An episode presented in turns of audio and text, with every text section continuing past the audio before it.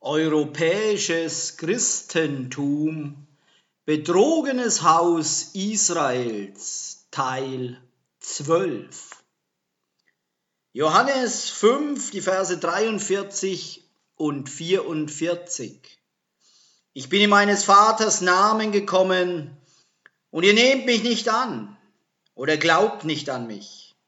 Wenn ein anderer in seinem eigenen Namen kommt, Ihn werdet ihr annehmen oder an ihn glauben. Wie könnt ihr vertrauen? Eifrig sammelt ihr Lob von euch gegenseitig, statt nur das Lob von Elohim zu suchen. Joshua sagte das, weil Menschen einfach nicht glaubten, was er sagte oder was in der Heiligen Schrift geschrieben steht.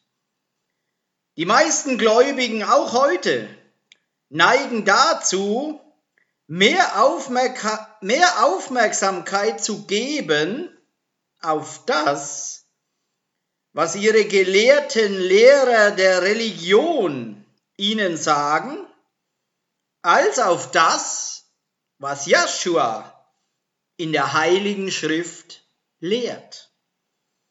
Wir wissen, dass Joshua tatsächlich Bezug nahm auf 5. Mose 18, auf die Verse 18 und 19, wo Yahweh zu Mose sagte, 5. Mose Kapitel 18, die Verse 18 und 19. Einen Propheten wie dich will ich ihnen aus der Mitte ihrer Brüder erstehen lassen. Ich will meine Worte in seinen Mund legen, und er wird zu ihnen alles reden, was ich ihm befehlen werde.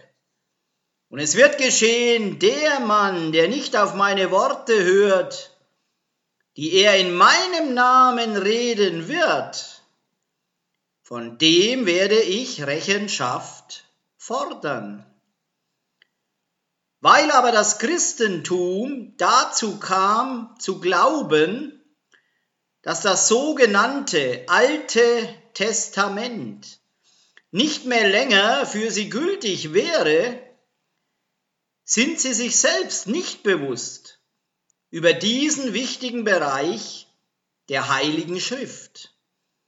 Infolgedessen, wenn du überprüfst die Lehren Jaschuas, und mit dem vergleichst, was das Christentum glaubt, wirst du entdecken, dass da große Unterschiede vorhanden sind.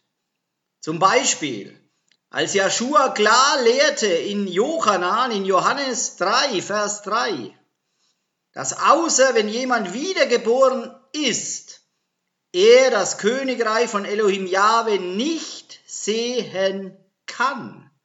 Johanan, Johannes Kapitel 3, der Vers 3. Ja, wahrhaftig, antwortete Joshua ihm.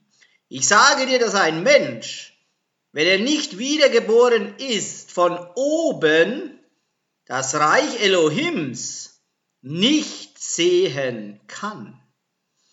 In Vers 5 erklärt er weiter, dass ein wahrer Gläubiger sich in Wasser taufen zu haben lässt, um einen Teil des Ruach HaKodesh Jahwes zu empfangen, der sich mit dem Geist des Menschen vereinigt, dem Gläubigen erlaubend, von den Toten aufzuerstehen, um buchstäblich wiedergeboren zu werden aus dem Tod, wie wir lesen über den Messias Joshua in Kolosser 1, Vers 18 wie folgt.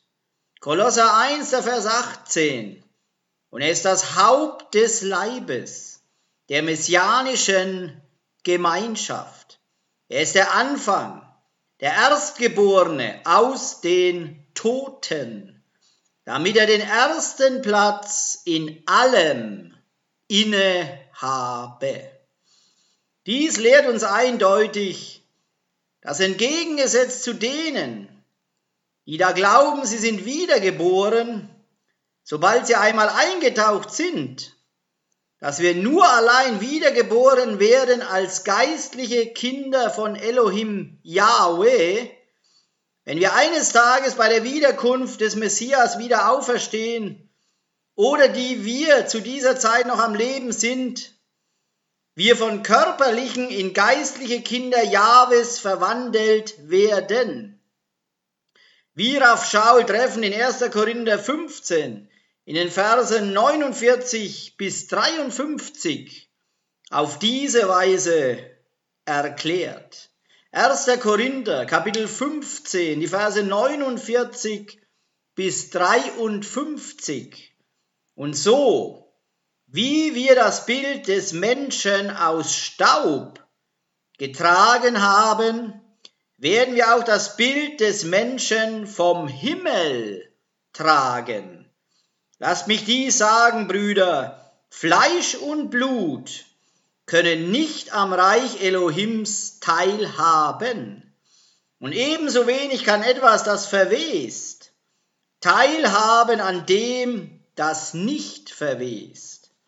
Seht, ich will euch ein Geheimnis sagen.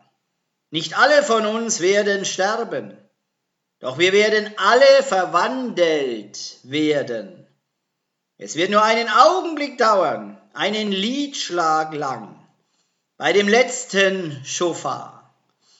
Denn der Schofar wird erschallen und die Toten werden auferweckt werden zum ewigen Leben.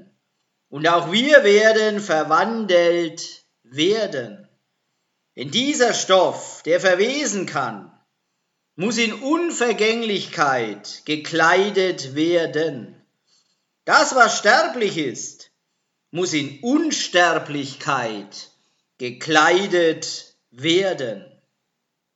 In Johannan, in Johannes 3, Vers 13 sagt Joshua unmissverständlich, Johannan, Johannes 3, Vers 13, niemand ist in den Himmel hinaufgegangen.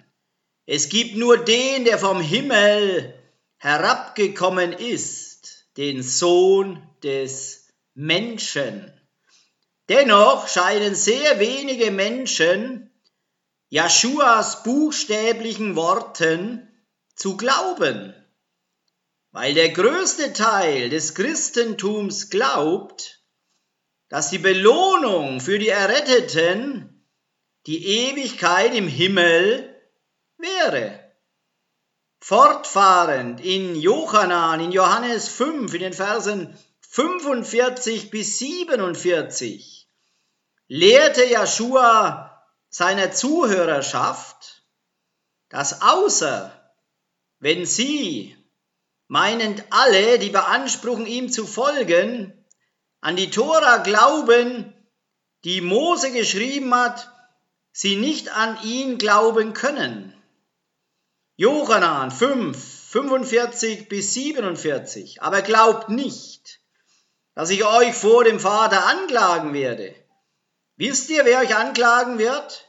Mosche, eben der, auf den ihr euch verlassen habt. Denn wenn ihr Mosche wirklich glaubtet, würdet ihr mir glauben, denn er hat über mich geschrieben. Aber wenn ihr nicht glaubt, was er schrieb, wie wollt ihr glauben, was ich sage? Er sagte im Grunde zu denjenigen, die beanspruchten, an ihn, an Joshua zu glauben und glaubten, er habe die Tora abgeschafft, dass sie Lügner wären.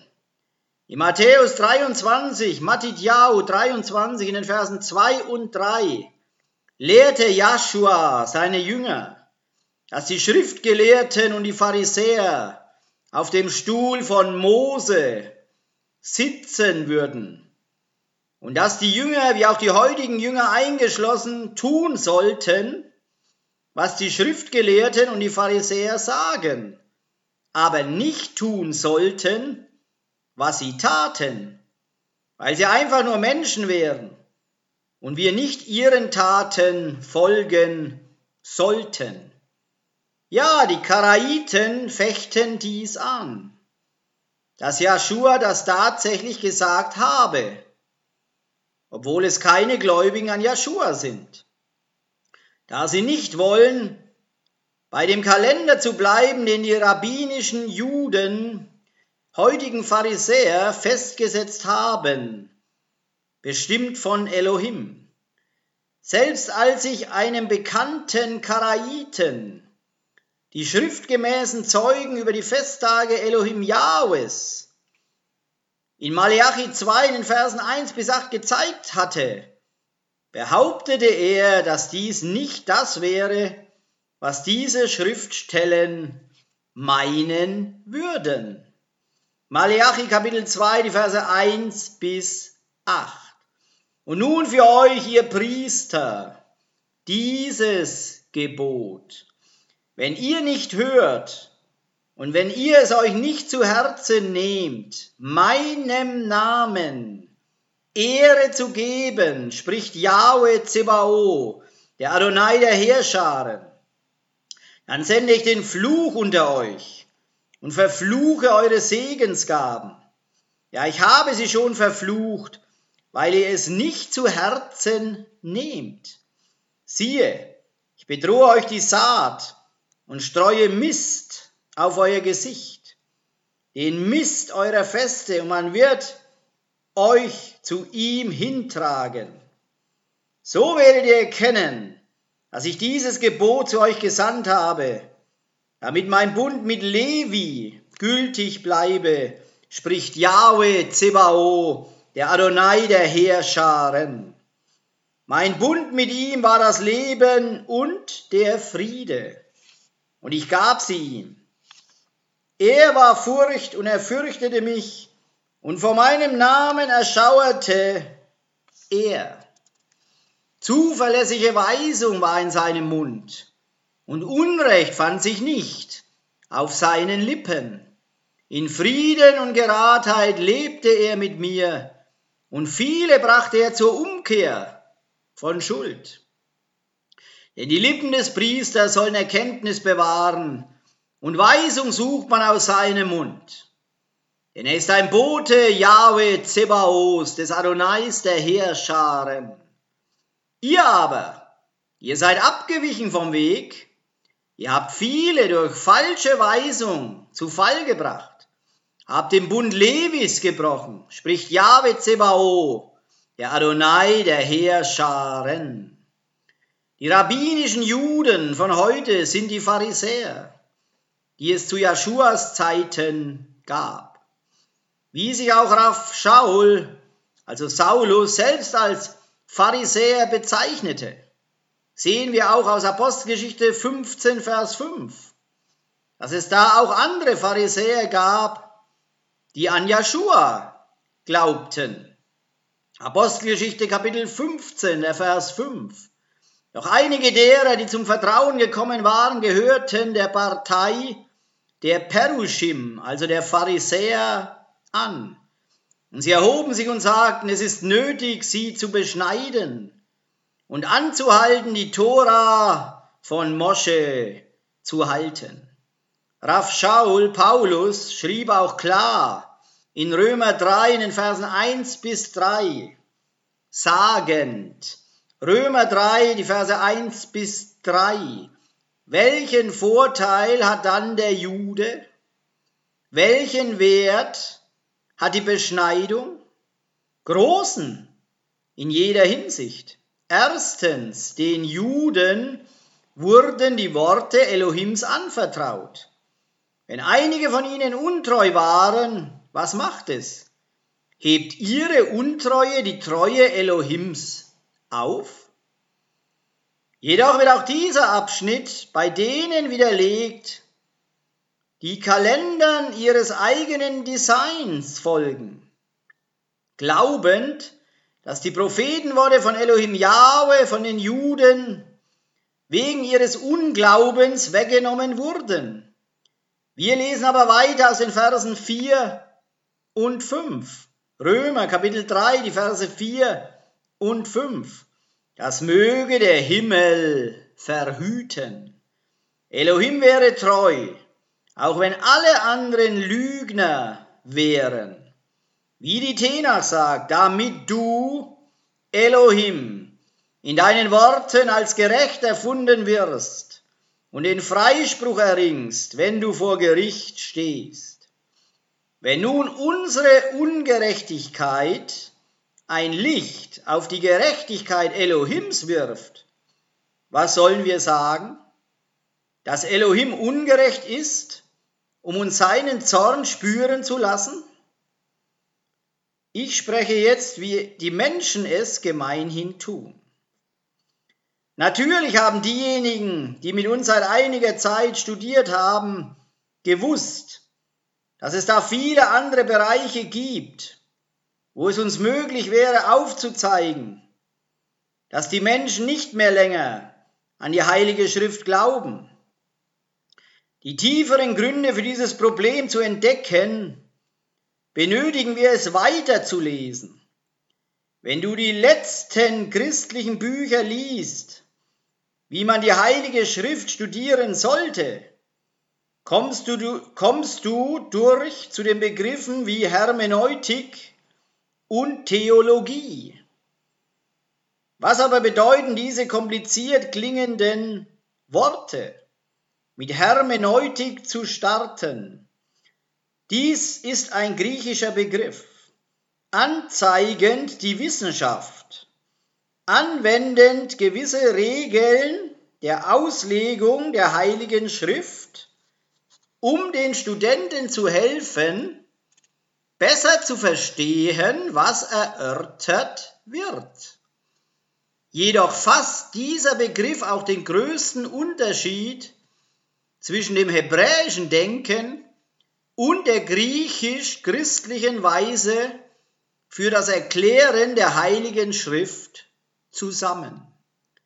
Im Hebräischen jedoch gibt es ein vereinbartes System der Auslegung der Heiligen Schrift, das die jüdischen Menschen vereint hat in der Frage der Auslegung. Die Abweichungen im Judentum sind nicht in der Auslegung, sondern in der Frage nach der Einhaltung der Befehle, Halacha, statt was Mose meinte, wenn er etwas schrieb. Diese hebräischen Prinzipien der Auslegung haben die Einheit im Judentum und der Torah für ungefähr 3500 Jahre instand gehalten. Traurigerweise hat das Christentum diese hebräischen Prinzipien der Auslegung abgelehnt und sie mit Prinzipien, die wir in der griechischen Mythologie finden und mit ihrer eigenen philosophischen Logik ersetzt. Sie lehnten die tatsächliche Auslegung der Heiligen Schrift als jüdisch ab und ersetzten sie mit der spirituellen Auslegung der Heiligen Schrift als gültige Glaubenslehre. Diese Glaubenslehren und Glaubensbekenntnisse wurden durchgesetzt. Und diejenigen, die sich diesem verweigerten, wurden als Ketzer und Lästerer gebrandmarkt. Worte wie Gnade, Erlösung und Errettung haben völlig verschiedene, andere Bedeutungen zu denjenigen wie dem, was sie im Hebräischen wirklich bedeuteten. Theologie ist die Behauptung oder der Anspruch von einer speziellen Vorstellung über eine gegebene Bedeutung von Bestimmungen, in ein System von dogmatischer Ausdrucksform.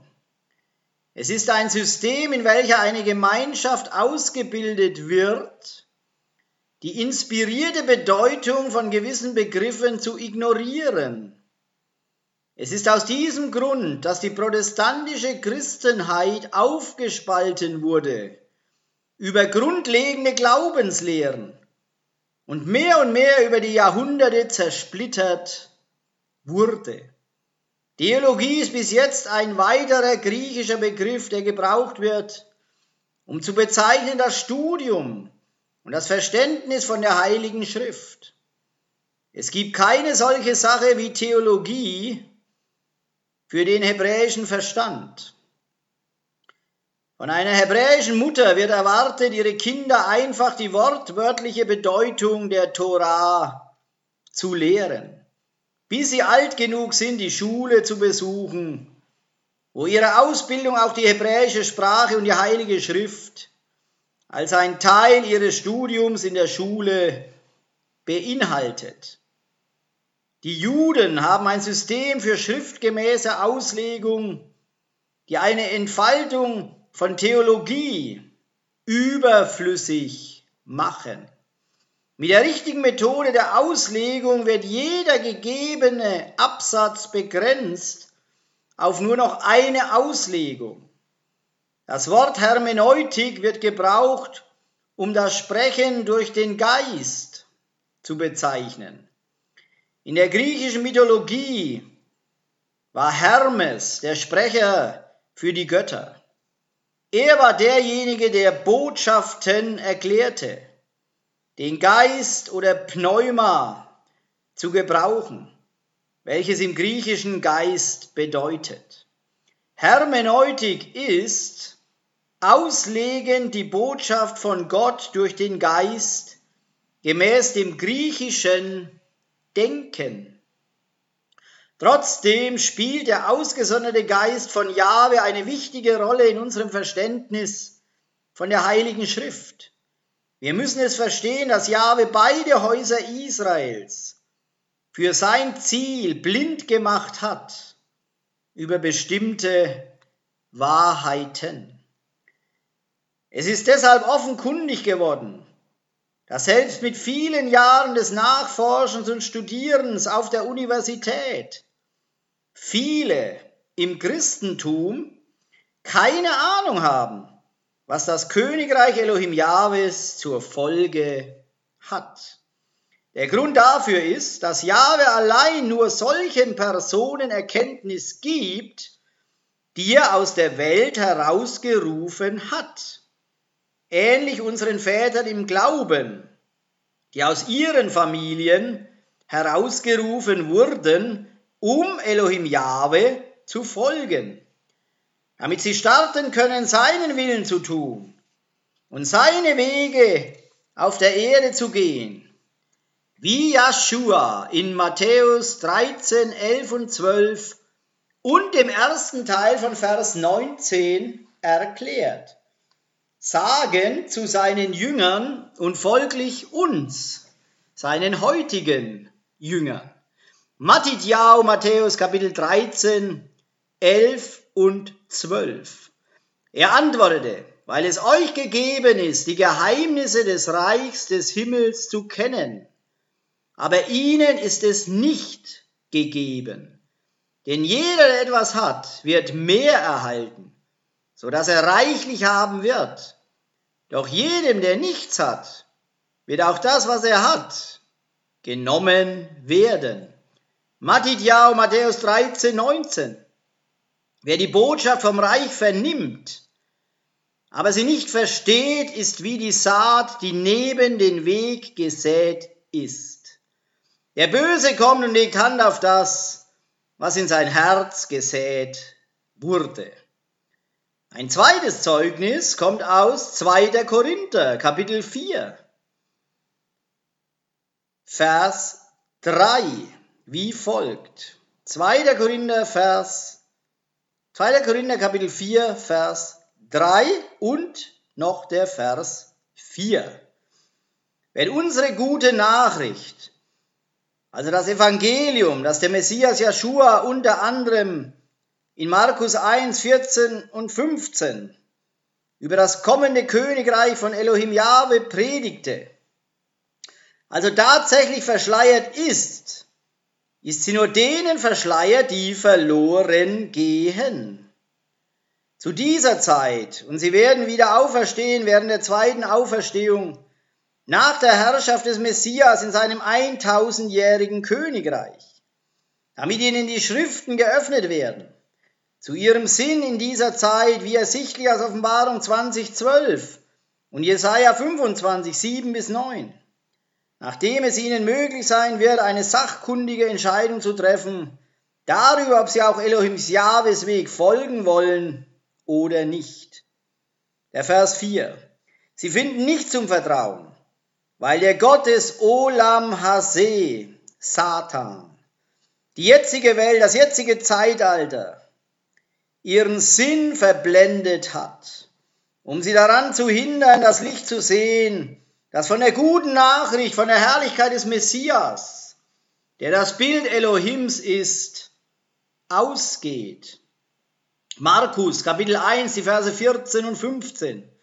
Nachdem Jochanan gefangen genommen war, kam Joshua ins Galil und verkündigte die gute Nachricht von Elohim. Die Zeit ist gekommen, Elohims Reich ist nahe. Wendet euch zu Elohim von euren Sünden und glaubt die gute Nachricht. Offenbarung Kapitel 20, der Vers 12. Und ich sah die Toten, groß und klein, vor dem Thron stehen. Bücher wurden geöffnet. Und noch ein anderes Buch wurde geöffnet, das Buch des Lebens. Und die Toten wurden gerichtet nach dem, was in den Büchern geschrieben stand, nach dem, was sie getan hatten. Jesaja, Jeschaju, Jeschajahu, Kapitel 25, die Verse 7 bis 9. Dann wird er auf diesem Berg die Hülle verschlingen, die das Gesicht aller Völker verhüllt, und die Decke, die über alle Nationen gedeckt ist. Den Tod verschlingt er auf ewig, und der Adonai Jahwe wird die Tränen abwischen von jedem Gesicht. Und die Schmach seines Volkes wird er von der ganzen Erde hinwegtun. Denn Jahwe hat geredet. An jedem Tag wird man sagen, siehe da unser Elohim, auf den wir hofften, dass er uns rette. Da ist Jahwe, auf den wir hofften. Wir wollen jauchzen und uns freuen in seiner Rettung.